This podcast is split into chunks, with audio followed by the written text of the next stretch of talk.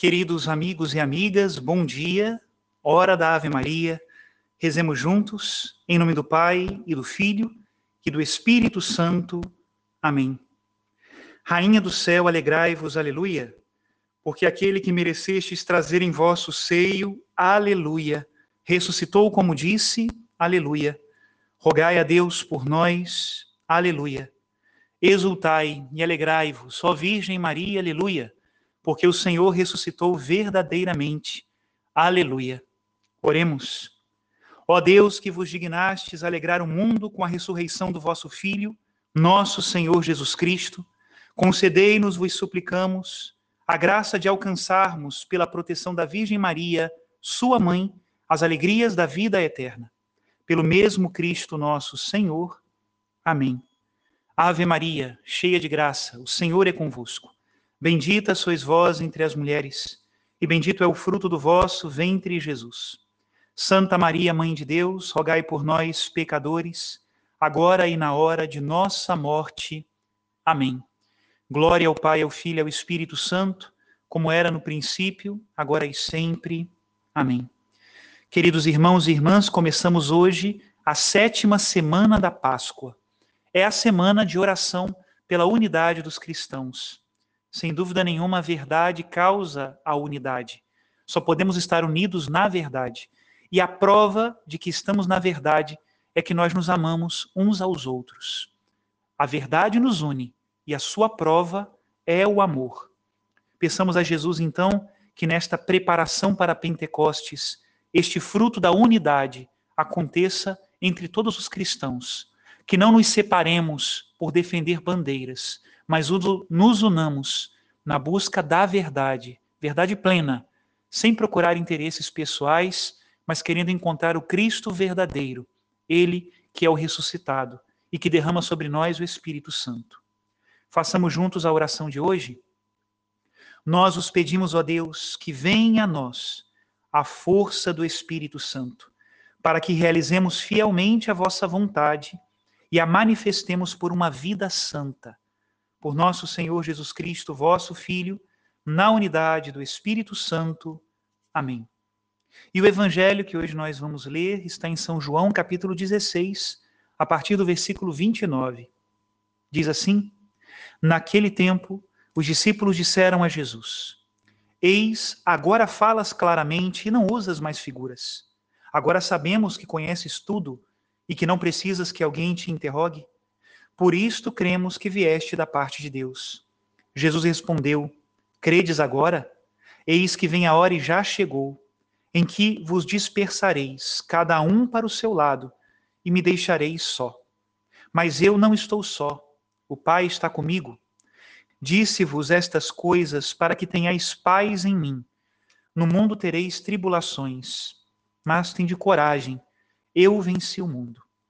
Palavra da salvação Glória a vós, Senhor. Queridos irmãos e irmãs, nós sabemos que Jesus de fato falará claramente e não por figuras depois da sua ressurreição. O evangelho agora está ainda no tempo da última ceia, antes, portanto, da sua paixão, morte e ressurreição. Entretanto, Jesus revela que de fato conhece o fundo dos corações. Ainda está falando em figuras, sim. Falará depois da ressurreição com claridade. Mas já agora conhece o fundo do nosso coração. E nesse sentido, ele consola os discípulos. A traição dos discípulos, que foi predita por Jesus, é acompanhada também pelo amparo da predição da sua misericórdia. Os discípulos o deixarão sozinho, porém ele estará com o Pai. E depois ele reunirá os discípulos consigo. Jesus Cristo entende que para nos salvar, ele precisa manifestar a sua misericórdia. Não é nas nossas forças que se apoia a nossa salvação, mas no oceano da infinita misericórdia de Deus. E ele derramará esta misericórdia pelo seu divino Espírito Santo. Aquilo que é mais íntimo entre o Pai e o Filho, o amor que existe no seio da Trindade, se derrama sobre nós para nos reconciliar com Deus e nos dar todos os dons e graças para que nós sejamos fiéis. Quando Jesus também diz no final do evangelho de hoje que ele venceu o mundo, ele também infunde em nós a coragem, porque nós também sofremos os combates do mundo. Mas se Cristo venceu, nós também venceremos. Nem sempre por um êxito externo. Às vezes o êxito externo não está. É a cruz o que nós vemos externamente. Mas nós sabemos interiormente que vencemos, porque acompanhamos o ressuscitado. Nada podem nos fazer as criaturas, porque a nossa vida não pode ser tirada, mas será transformada na medida em que nós estivermos unidos a Cristo. Meus irmãos, se nós conhecêssemos de verdade o que significa esse grande mistério, como seria possível duvidar do amor de Deus? Confiemos no amor do Senhor.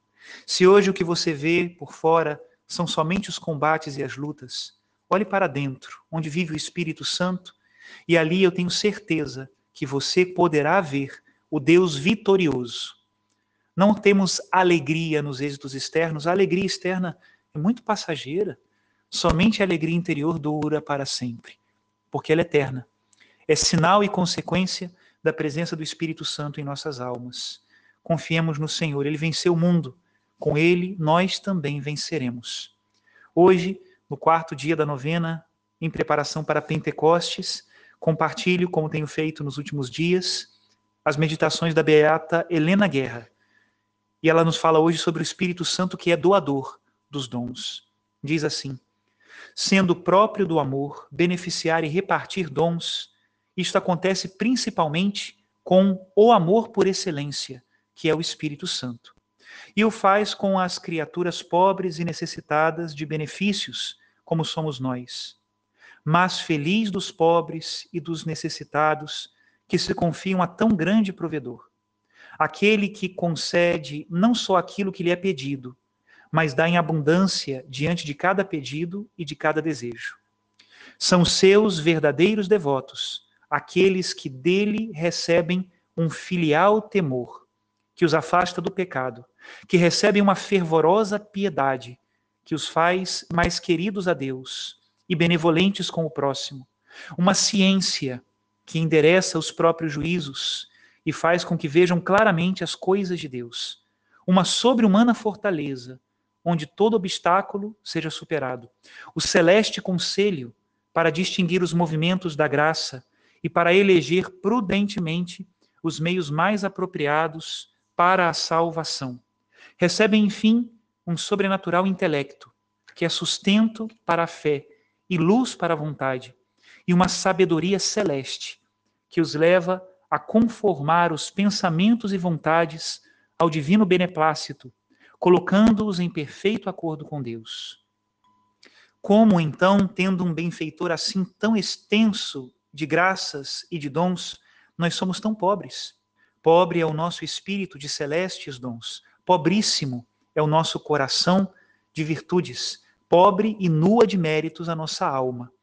Mas de onde então surge a pobreza, enquanto estão abertos diante de nós os tesouros do Paráclito e o doador de todo bem que infinitamente nos ama? Sim, o Espírito Santo nos ama infinitamente e concede os seus melhores dons àqueles que os desejam, a quem pede, a quem fielmente a eles correspondem.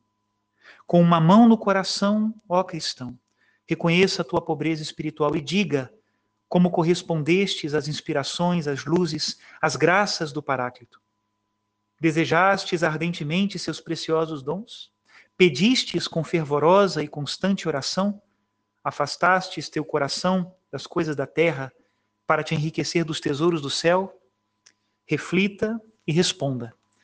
Até aqui a citação da Beata Helena Guerra, esta beata que incentivou o Papa Leão XIII a consagrar o século XX ao Divino Espírito Santo e tantos frutos espiritual conseguiu por essa firme intercessão para a Igreja.